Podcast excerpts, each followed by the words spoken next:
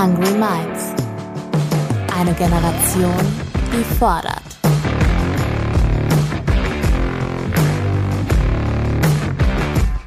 Mit und von Ronja Ebeling.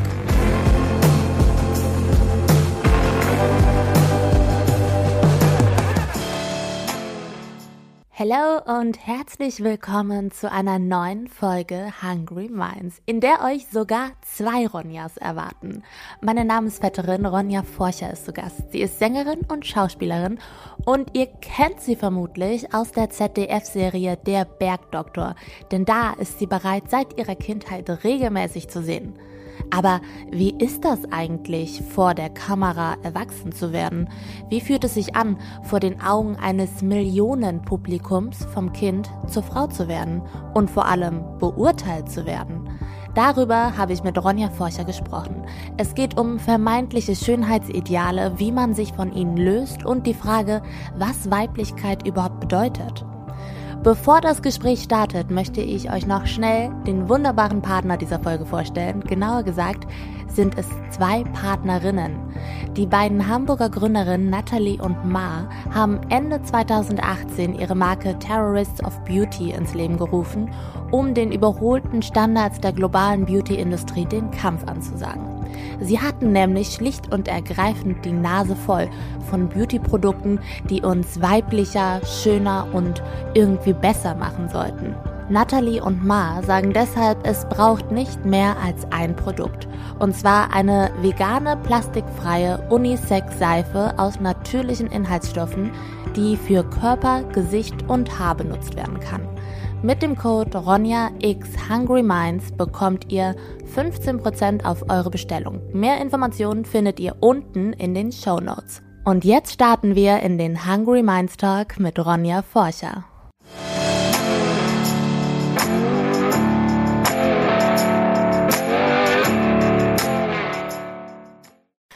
Meine Namensvetterin ist heute da, Ronja. Ich freue mich riesig. Hi. Ja, hi, Ronja. oh mein Gott.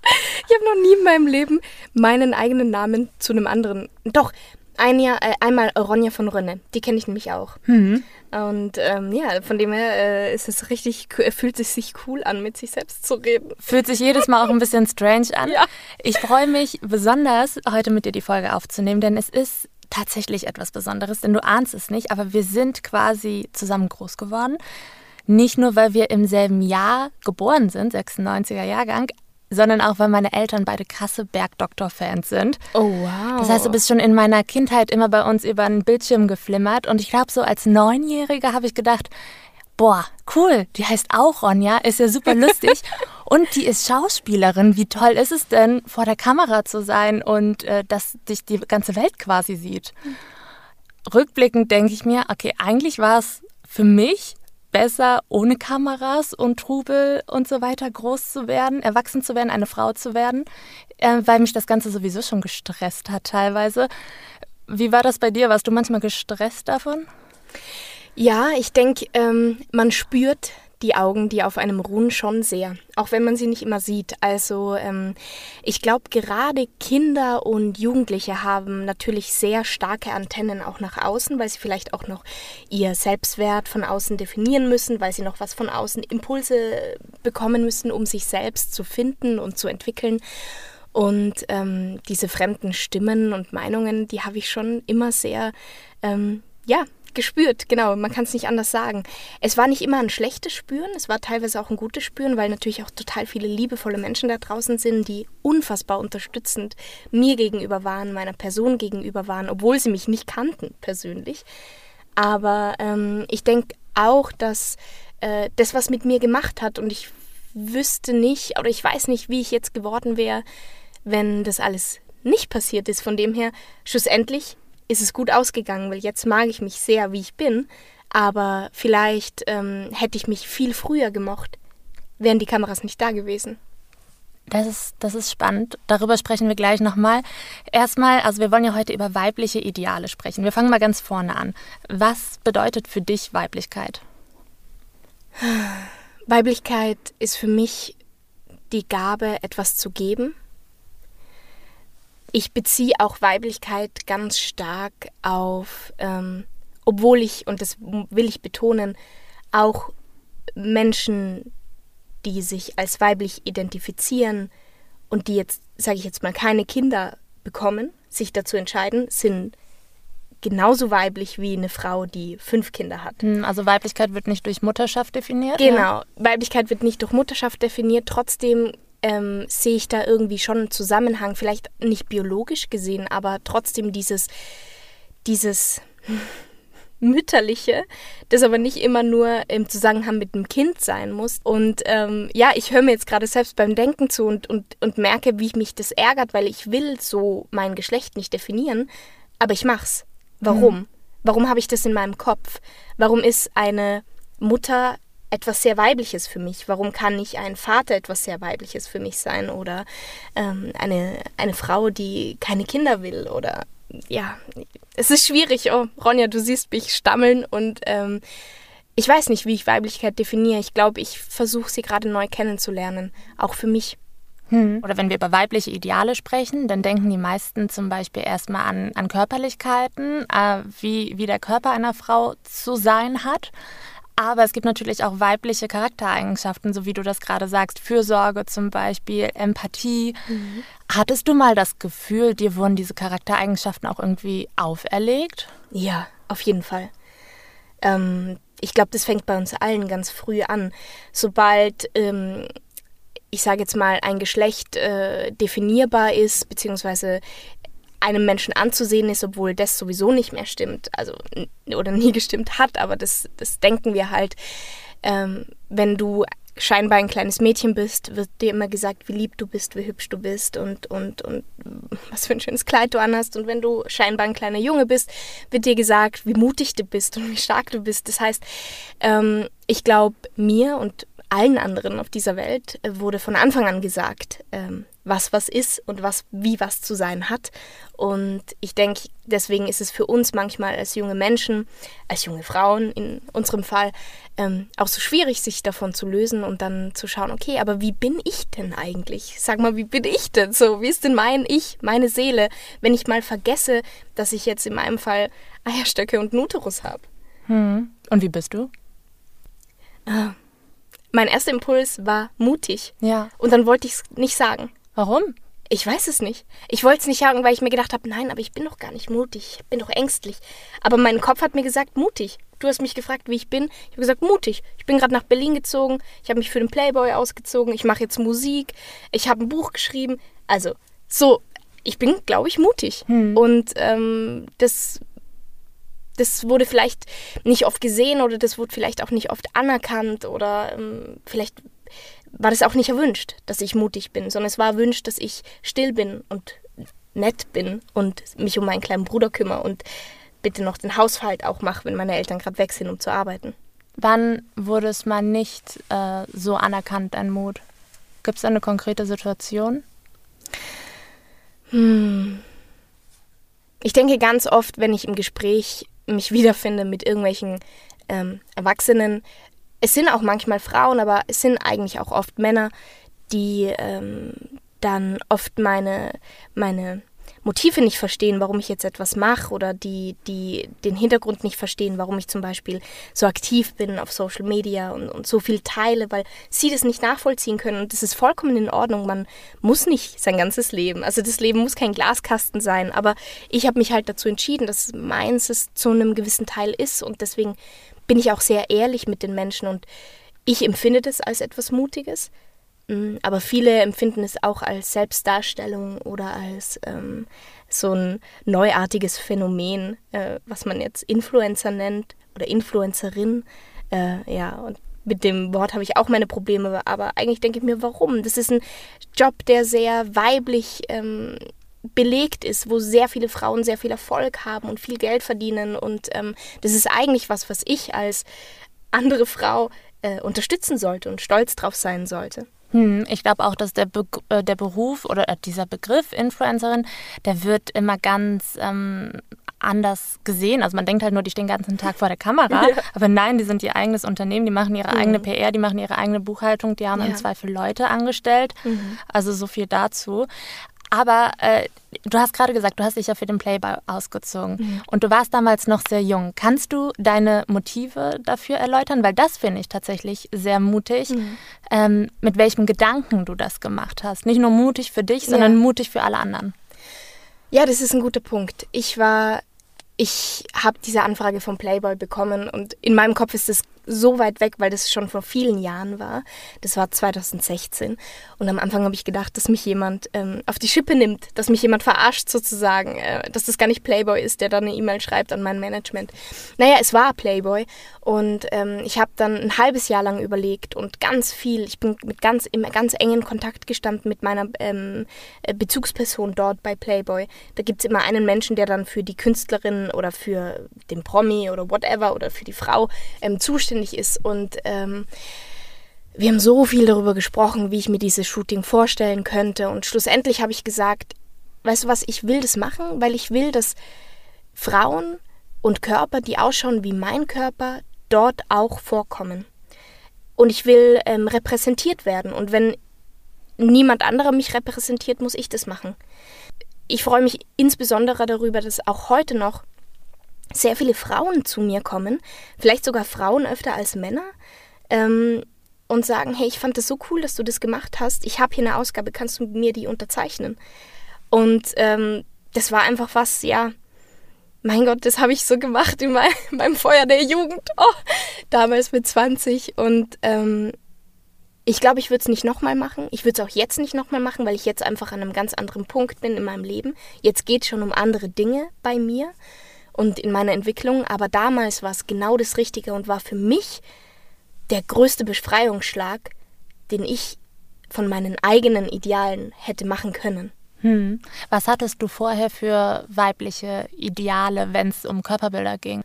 Wie oft ich das Wort schlank in meiner Kindheit gehört habe, das ähm, ja, das passt auf keine Kuhhaut oder wie sagt man da, ich weiß es nicht. Aber auf jeden Fall war der Körper bei uns in der Familie immer ein Thema. Und ich will das nicht verurteilen, ich will auch nicht wütend sein auf die Menschen, die das immer zum Thema gemacht haben, aber ich bin es irgendwo. Weil es waren Erwachsene, die uns Kindern, uns Mädchen, wir sind, ähm, mein Bruder ist der einzige junge Mann in der Generation, in der neuen, sonst sind wir alles Frauen. Wir sind äh, äh, vier Cousinen, die ganz eng miteinander aufgewachsen sind, alle ungefähr in einem selben Alter. Ähm, und uns wurde immer gesagt, wie wir auszuschauen haben. Nicht so deutlich und so, aber trotzdem war das immer, ist es immer mitgeschwungen. Und ähm, es wurde immer alles kommentiert, wenn sich dein Körper verändert hat. Es wurde alles sehr öffentlich gemacht innerhalb dieser Großfamilie. Und das ist was, was ähm, einfach, ich glaube, auch mich oft verletzt hat, weil ich immer schon die war, die mehrgewichtiger war als andere in meiner Familie. Und was mich aber auch jetzt rückblickend einfach sehr gestört hat. Weil ich finde es nicht in Ordnung, dass du ein Kind sagst mit zwölf Jahren, du musst anfangen, Sport zu machen, damit du schlank wirst. Ja, und ich glaube, um auf deine Frage zurückzukommen, eine Frau zu sein war für mich damals schlank zu sein. Punkt. So, es gab nicht mehr dadurch und das finde ich ganz, ganz furchtbar, weil dadurch wurde meine, wurde mein Sein und mein ganzes Geschlecht und all die anderen Frauen in meiner Familie total reduziert. Hm. Ich, ich kenne diese Kommentare innerhalb der Familie oder gerade auch wenn man mit unterschiedlichen Generationen an einem ja. Tisch sitzt, total gut. Mhm. Ähm, zum Beispiel auch so, oh, du langst jetzt aber richtig zu beim ja. Essen. Und ja, dann denke ich mir so, fuck, ja, ich habe auch Hunger. Ja, genau. Ja. Und ich glaube, äh, schon solche Kommentare sind halt super schädigend mhm. am Ende des Tages. Ich habe dazu ähm, eine Studie rausgesucht. Und zwar handelt es sich dabei um die britische Jugendorganisation, die jährlich die Girl Guiding Studie auf den Markt bringt. Bei dieser Studie gaben zuletzt 80 Prozent der über 2000 befragten Mädchen an, Druck wahrzunehmen, ihr Äußeres verändern zu müssen. Davon versprachen sie sich vor allem, sich selbstbewusster zu fühlen und akzeptiert zu werden. Das macht mich total wütend. Mhm. Kannst du diesen Gedanken, dadurch selbstbewusster zu werden, ähm, nachvollziehen? Ja, äh, zu 100 Prozent. Und ähm, ich war selbst schon in der Lage. Und es ist auch nicht so, als würde es zehn Jahre zurückliegen. Auch noch vor einem halben Jahr habe ich mir gedacht, oh, wenn ich jetzt irgendwie ähm, die Hose besser zubekomme und dann feiner sitzen kann, dann werde ich mich besser fühlen, dann werde ich selbstbewusster sein, bla bla bla. Und ich glaube, dieser Gedanke, den Körper in eine Form hassen zu können, die man dann lieben kann, die, der ist sehr präsent bei uns allen. Hm, bei uns, bei uns Frauen und Mädchen vielleicht besonders. Ähm, und da ist eben die Frage, warum? Warum, warum bringen wir Liebe in Zusammenhang mit Form? Und warum bringen wir Wertigkeit oder ähm, Respekt in Zusammenhang mit einer Zahl vielleicht oder ja? Boah, dazu muss ich was erzählen, jetzt wo du gerade Zahl sagst. Es gibt ja nicht nur das Ziel, irgendwie die Körperideale die ähm, in einer Breite definiert werden. Bei mir war das ganz stark die Größe. Mhm. Ich wollte zum Beispiel früher nicht sagen, dass ich 1,80 groß bin. Ich habe immer gesagt, nee, ich bin 1,78, weil diese Zahl 1,80 so ein rotes Tuch für mich war. Ich denke, mhm. Frauen dürfen doch nicht über 1,80 groß sein. Mhm. Das ist doch total unweiblich. Und genauso habe ich es auch mit meinen Schuhen gemacht. Tatsächlich wollte ich nicht Schuhgröße 40 haben. Dabei habe ich eigentlich Schuhgröße 40, 41. Ich habe jahrelang Schuhgröße 39 gekauft und meine Füße da reingequetscht. Oh und das ist wirklich eine Katastrophe. Und ich ich finde das katastrophal, wenn ich darüber so nachdenke. Ich weiß aber auch, dass ich definitiv nicht die einzige große mhm. Frau bin, die sich in kleinere Schuhe gequetscht hat. Ja, krass. Wie, wie krass ist es, dass du für etwas, was niemand mitbekommt, muss ich jetzt ehrlich sagen, ich wüsste nicht, äh, ich wäre nie auf die Gedanken gekommen, mir zu fragen, was hat eigentlich die Ronja für eine Schuhgröße, ähm, dass du da jahrelang ähm, dann auch Schmerzen aushältst und auch keinen guten Stand und nicht auf, gut auf beiden Beinen zu stehen. Das ist ungesund Das ist einfach ja. total ungesund. Und ähm, was motiviert uns so? Also äh, warum ist diese Kraft so stark, dass wir uns der beugen müssen, haben wir das Gefühl? Ich weiß es nicht. Ähm, was hast denn du Irrationales schon gemacht, um dein Äußeres in diese Form zu pressen? Ach Gott, ich habe so oft als Kind oder Jugendliche. Und da muss ich sagen, ich glaube schon, dass das sehr stark auch was mit meinem Beruf zu tun hatte. Ich habe immer gedacht, bevor ich drehe, also vor einem Drehtag darf ich nicht Abendessen. Weil dann bin ich morgen dünner. Und dann schaue ich besser aus und dann sagt meine Familie nicht, oh, du schaust in der Kamera dick aus oder dann regt sich nicht die Kostümfrau auf, dass sie ähm, ein neues Oberteil kaufen muss, weil ich nicht mehr reinpasse oder so. Und da denke ich mir, wie, erstens, warum ist es niemandem aufgefallen? Warum hat dann niemand geschaut, warum dieses Kind immer bevor sie arbeiten geht nichts mehr isst? Und ich muss dazu sagen, ich habe es eh nicht geschafft. Ich hatte ja einfach Hunger. Das Einzige, was, die, was da die Folge daraus war, ist, dass ich dann nachts zum Kühlschrank ging und das Doppelte wahrscheinlich gegessen habe. Ähm, einfach um dieses Loch zu füllen, das ich in mir gefühlt habe. Und ich glaube, das Loch war nicht nur Hunger, sondern das Loch war auch dieses Gefühl von, ich werde, ich werde sonst nicht geliebt. Ich darf, ich darf jetzt, ich habe mir das jetzt nicht verdient, was zu Abend zu essen, bevor ich an, zum Drehort fahre und da irgendwie meine Arbeit mache. Hm. Wann, wann hat das aufgehört? Oder beziehungsweise wann hat es aufgehört? Ja, überhaupt? Ja. es hat aufgehört. Ja, es hat aufgehört. Ich glaube, ähm, da war ganz viel auch tatsächlich das Shooting mit dem Playboy ähm, zusammen, weil ich habe aufgehört, da jemand sein zu wollen, der ich nicht bin.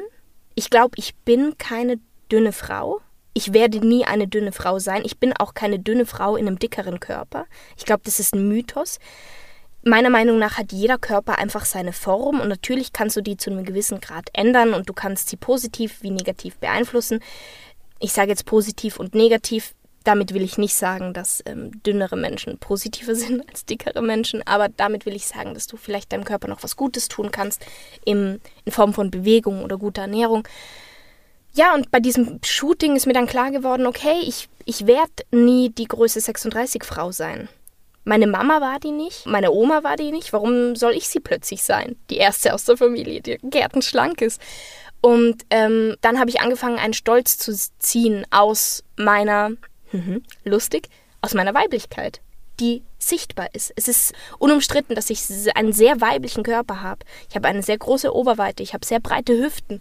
Und ähm, genau diese Indizien werden uns ja eingeredet, dass das was sehr Weibliches ist oder ja, bestimmte Frauen ähm, wünschen sich vielleicht etwas mehr so auszusehen oder kurviger zu sein.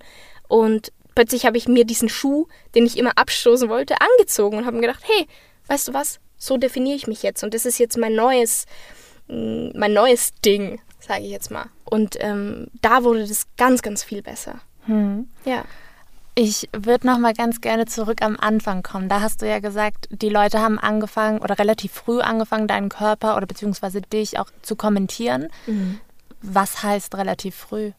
Ähm, ich kann mich noch erinnern, da war ich zehn und da wurde mir gesagt aus meiner Familie, ich muss schauen, dass ich jetzt mein Übergewicht abtrainiere, weil das Übergewicht, das du über die Pubertät hinweg mitnimmst, das kriegst du nie wieder los. Das heißt, die Pubertät ist mein Fenster, jetzt noch meine letzte Chance, der letzte Zug, endlich dünn zu werden.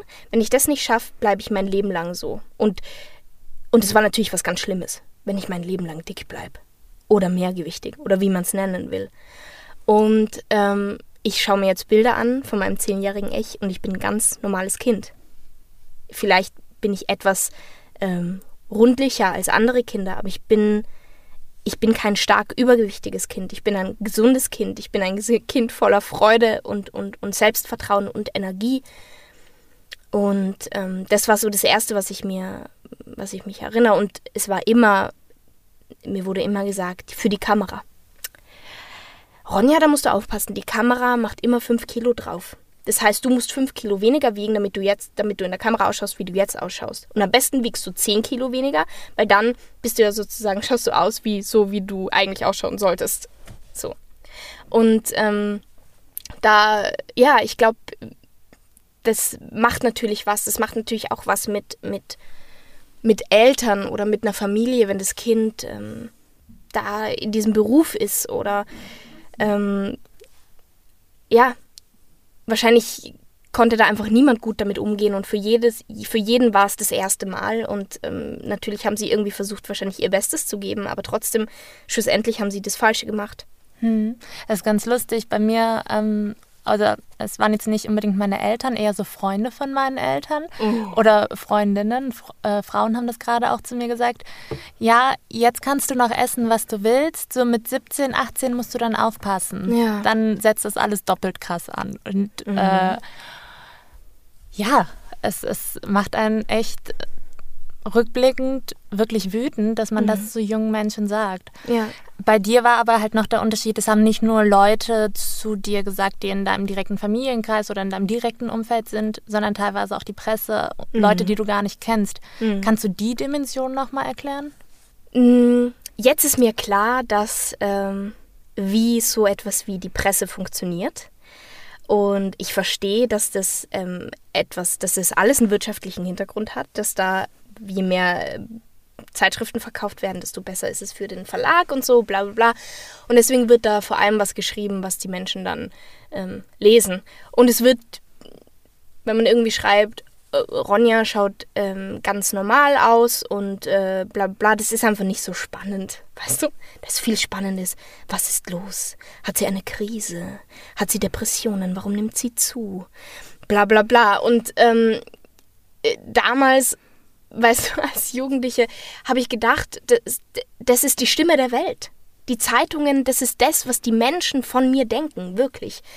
Dabei denkt nicht mal die Redakteurin oder der Redakteur, der das schreibt, Journalistin oder Journalist, das über mich. Die wissen ja genauso, dass das überzogen ist. Das ist ja einfach nur ein Business. Und ähm, es gab irgendwann mit 14 oder 15 habe ich ein Forum entdeckt im Internet, wo Menschen darüber diskutiert haben, dass ich zugenommen habe in Bezug auf, auf, auf irgendwelche Szenen, die ich damals in meiner Rolle beim Bergdoktor gespielt habe. Und dieses ganze Forum bestand nur daraus, dass erwachsene Menschen ähm, sich darüber austauschen, was sie über den Körper eines Kindes denken. Und ähm, dass der jetzt mehr geworden ist oder weniger oder nein, in den Hosen hat es doch gut ausgeschaut, aber nein, in der Szene, da sieht man aber die Rolle. Und ähm, das habe ich irgendwann gefunden und besser gesagt, ich habe es nicht gefunden, jemand hat es gefunden und mir das gezeigt, wobei ich bedenke, warum zeigst du mir sowas? Äh, so, lass es einfach. Und dann habe ich mir das natürlich durchgelesen und, und mein Gehirn war ganz hungrig auf diese Kritik, weil, weil es gedacht hat, okay, ich muss besser werden, ich muss, äh, ich muss mich verändern, damit ich dann von diesen Menschen akzeptiert wäre. Diesen Menschen, die da in diesem Forum irgendeinen Bullshit schreiben und diese Menschen, mit denen ich wahrscheinlich nicht mal gern befreundet sein würde und ich würde nicht mal gern mit denen Abendessen gehen. Und ähm, das ist so der Ausmaß. Also so ganz, ich habe oft versucht, dann in manchen Phasen ging es besser, in manchen schlechter. auch Sachen zu ignorieren und da gar nicht so genau hinzuschauen. Aber natürlich, wenn du in einer Serie groß wirst, die ähm, jedes Mal sieben Millionen ein, also sieben Millionen ZuschauerInnen hat, äh, vielleicht acht Millionen mit, ähm, mit den neuen Streaming-Plattformen, ähm, klar, gibt es sehr viele Menschen, die eine sehr starke Meinung haben zu dir. Ich zu bin, uns allen. Ja, aber ich bin schockiert, dass es tatsächlich so eine Plattform gibt und dass es sich, dass sich da Erwachsene, wie du schon sagst, über den Körper einer ja. 14-Jährigen ähm, austauschen. Ja, ich, ich hoffe oder ich denke, dass es das auch heutzutage nicht mehr geben würde, aber damals vor zehn Jahren war das noch sehr im Trend. Aber war das, also darf ich das fragen, mhm. was war das für eine Plattform? War das muss ich mir das jetzt so vorstellen, dass da irgendwelche ekligen Typen sitzen, die sich über den Körper einer 14-Jährigen austauschen? Nee, oder sind das Fans? Ja, sogenannte, okay. also sie nennen sich wahrscheinlich selbst Fans.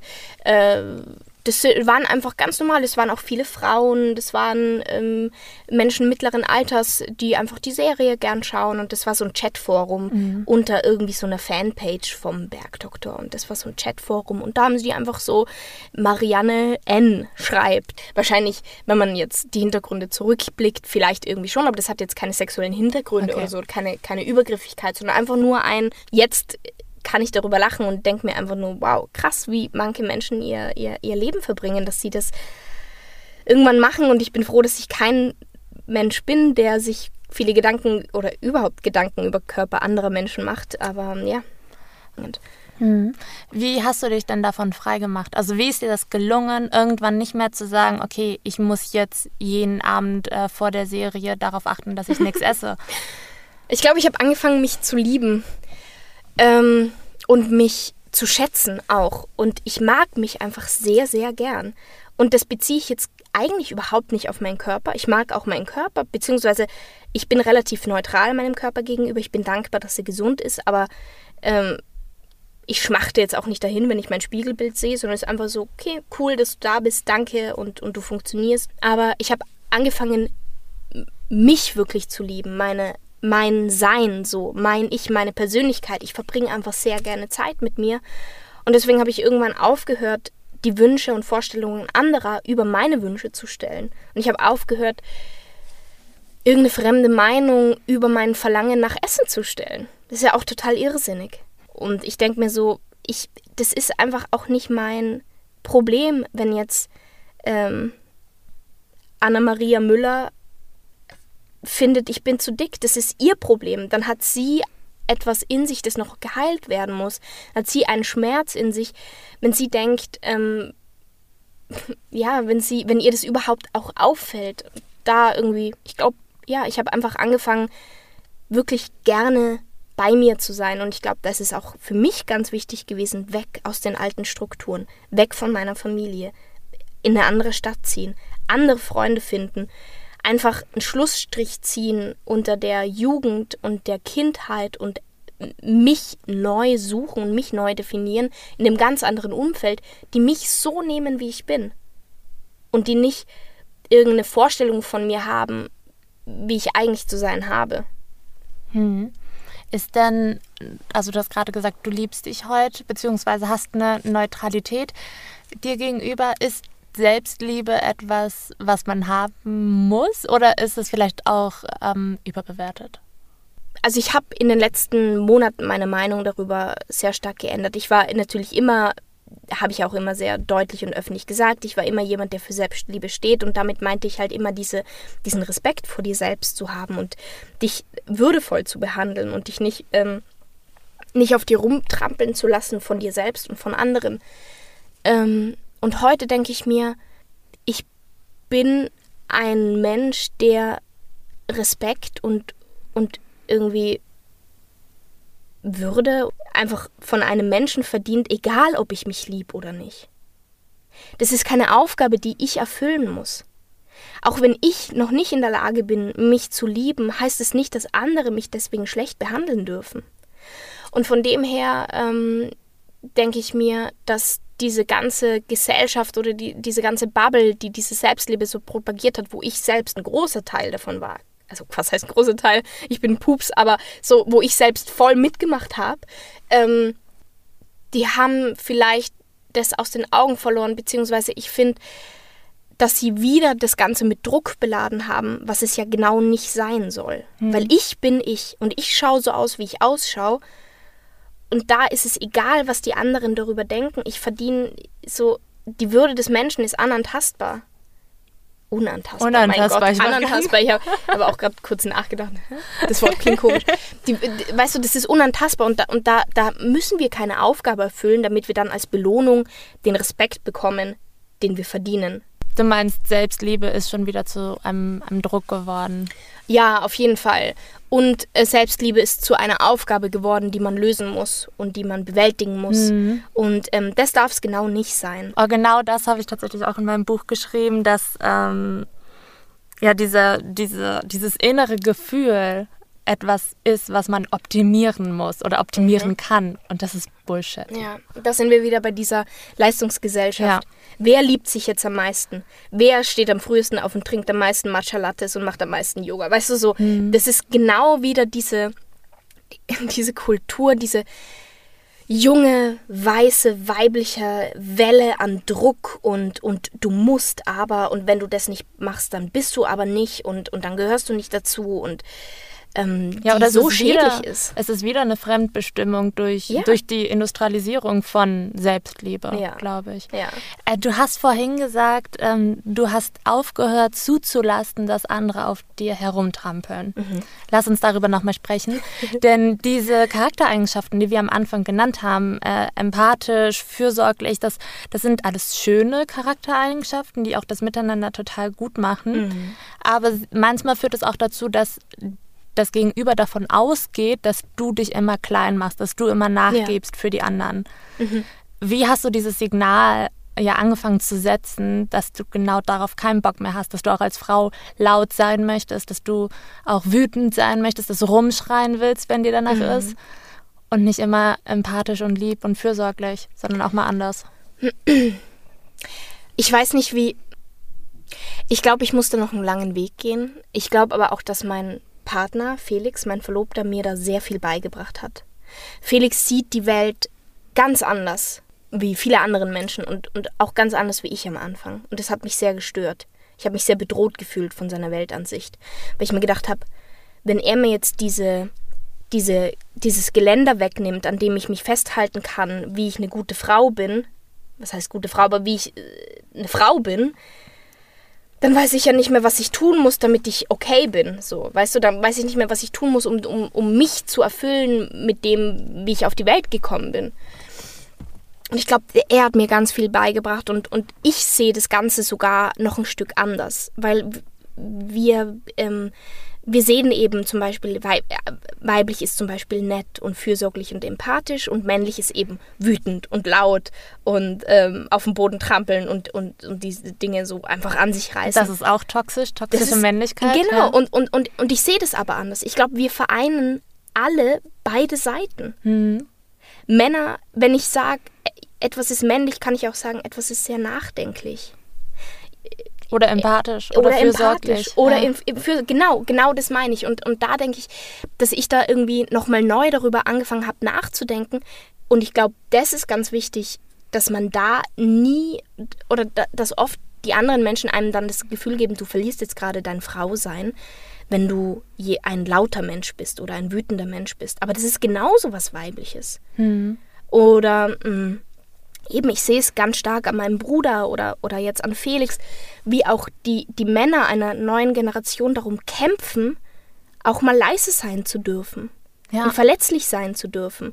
Und das sind einfach nur menschliche Emotionen. Und warum sollte so ein kleines Chromosom darüber bestimmen, was ich jetzt sein darf, was ich fühlen darf und was nicht? Das ist nicht so wichtig, ob ich jetzt eine Frau oder ein Mann bin oder, weißt du, das ist eh schon, da, da tun wir auch immer nur so, als gäbe es nur die zwei mhm. Sachen was ja nicht stimmt. Ähm, und äh, da einfach mich als Mensch in meiner ganzen Vollständigkeit zu erleben und in meiner ganzen Fülle zu erleben, die ich in mir habe und in mir rumtrage und die ich bedienen darf, ist einfach ein tolles Gefühl und das macht einfach wahnsinnig viel Spaß. Manchmal gibt es Tage, da bin ich wirklich sehr Klischee-Frau-mäßig. Und das macht dann auch einfach Spaß. Aber das dürfen die Männer genauso. Manchmal darf ich auch einfach sehr breitbeinig da sitzen und und halt vielleicht irgendwie sehr unter Anführungszeichen männliche Gedanken haben. Hm. So. Wann fällt dir das am meisten auf, ähm, dass dein Gegenüber dieses äh, Verhalten nicht erwartet hätte von dir? Ganz oft lustigerweise ganz oft darüber, wie ich da sitze. Mhm. Mein Papa hat nämlich immer so die Hände hinterm Kopf verschränkt und, und macht da sozusagen so ein Dreieck mit seinen, mit seinen Händen. So sitzt er immer da und so sitze ich halt auch immer da. Und das hat natürlich was Bedrohliches, weil dadurch mache ich mich größer. Ich habe, äh, ich schaue da doch breit aus sozusagen, muskulös. Du nimmst Haha. Platz so, ein. Ich nehme Platz ein, genau. Und, und, und untenrum, ich, ich habe meine Beine halt einfach, ich sitze halt breitbeinig da ich finde es unangenehm, meine Beine zu überschlagen. Vielleicht bin ich dadurch auch, äh, dafür auch zu dick. Muss ich ganz ehrlich sagen. Das ist ich auch nicht gesund. Menschen, mh, hm, ja. Es ist wirklich nicht gesund, ja, weil stimmt. das äh, kann Krampfadern und so weiter geben. Na, das schau. ist nicht gut. Eben. Und, und da denke ich mir so, da ist es ganz oft komisch, wenn ich in, in Terminen sitze oder, oder auch bei Dreharbeiten, wo dann auch, ich werde keine Namen nennen, aber trotzdem, da, ähm, wo natürlich auch Menschen sind, die sich sehr in ihrer Männlichkeit definieren und, und die selbst als Mensch sehr dominant sind und die sind da, die, die mögen das nicht. Die, die sagen, schauen mich dann an und schütteln den Kopf und, und, und fragen mich, warum sitzt du so da? Und sage ich halt, weil ich will. Mhm. Aber hast du jetzt ein Problem damit, die, die Innenseite meiner Hose zu sehen? Macht dir mein Schritt Angst? Tut mir leid für dich, aber dann schau weg. So. Äh, und äh, da, also da merke ich und da, da, da hole ich mir durch so was Kleines, durch so was Äußerliches total viel Kraft zurück. Mhm. Und das merke ich. Ich habe das tatsächlich mit dem Lächeln. Mhm. Also du lächelst ja auch sehr viel. Ja. Und mir ist irgendwann aufgefallen, hm, ich habe irgendwie so ein Dauerlächeln in meinem Gesicht. Mhm. Und ich habe mich dann gefragt, warum eigentlich? Auf der einen Seite wird Mädchen schon in jungen Jahren ja auch nachweislich gesagt, hey, lächel doch mal. Mhm. Und Mädchen sollen ja. immer schön lächeln und freundlich sein. Ich glaube, bei mir ist es auch noch der Fall, dass ich ähm, einfach sehr, sehr lange in der Gastro gearbeitet habe, ja. sechs Jahre. Mhm. Und da lächelst du einfach die ganze Zeit, egal wie sehr dir die Füße wehtun und wie ähm, unhöflich die Leute am ja. Tisch sind. Du lächelst die ganze mhm. Zeit. Und das abzulegen und auch mal nicht zu lächeln und ohne lächeln zu sagen, wenn mir irgendwas richtig hart auf den Sack geht, mhm das irritiert die Leute extrem. Ja, das wenn ist sie auch sonst sehr gewohnt sind, dass ich nur lächle. dann plötzlich. Ja, also, weil wir, ja, wie du sagst, Sehgewohnheiten. Ich meine, wie oft, und jede Frau da draußen wird mir leider zustimmen, wie oft wurde uns gesagt, beim Vorübergehen, lächel doch mal. Irgendwie so, mit Lächeln schaust du hübsch aus. Wo ich mir denke, halt die Schnauze. Misch dich nicht in mein Gesicht ein. Was geht? Wirklich. Misch dich nicht in mein Gesicht ein. Schön. Ja, also das ist einfach der Wahnsinn, wie was und es waren immer nur Männer. Diese Übergriffigkeit, dieser Sexismus, mir zu sagen, dass ich lächeln soll, weil sie es jetzt gerade nicht aushalten, wenn ich einfach nur dran vorübergehe an ihnen, dass ich halt jetzt gerade nicht lächeln. Vielleicht schaue ich einfach pisst. Vielleicht bin ich auch einfach wütend, weil die Welt auch einfach manchmal scheiße ist. Ja, oder beziehungsweise ist es auch einfach anstrengend. Ja, ja. Ich glaube, dass hm. dieses Lächeln ist halt eben auch ein vermeintliches Ideal der Weiblichkeit. Ja. Ronja, wir sind fast am Schluss. Ich habe noch ja. eine, ähm, eine abschließende Frage. Ja. Jetzt bin ich aber gespannt. Was möchtest du, dass mhm. man nicht mehr zu jungen Frauen oder zu Frauen im Allgemeinen sagt? Jeder Satz, der mit du musst anfängt. Wir müssen gar nichts. Keine junge Frau, kein Mädchen muss irgendwas. Wir müssen uns nicht verändern. Wir müssen nicht den Geschirrspüler ausräumen. Wir müssen uns nicht über unsere kleinen Geschwister kümmern. Wir stehen für uns. So. Und alles weitere ist Verhandlungssache und alles weitere geschieht aber aus eigenem Willen und nicht aus irgendwelchen Aufgaben. Hm. Und wir müssen keine Ideale erfüllen. Wir müssen keine Ideale erfüllen. Du musst gar nichts. Cool. Ich danke dir sehr, sehr für deine Offenheit, für deine schönen Worte. Es war mir ein Fest. Danke. Und ich hoffe, ihr habt das Gespräch genauso genossen wie ich. Ihr könnt ja mal äh, Feedback geben und ähm, schreiben, welche Sätze euch besonders aufregen, die ihr gehört habt, wo ihr ähm, ja, gegen die Wand fahrt mittlerweile. Schreibt eure Meinung gerne unter meinen Post auf Instagram oder LinkedIn. Folgt Ronja, die übrigens auch im September ihr ihre neue Single rausbringt. Yes. Ich wollte gerade sagen neues Album, aber es ist noch Single. so. Genau, Ronja ist nämlich nicht nur Schauspielerin, sondern auch Sängerin. Ja. Und ja, wir freuen uns über euer Feedback und vielleicht auch über eine sweete Bewertung. Yes. Bis dahin, haltet die Ohren steif.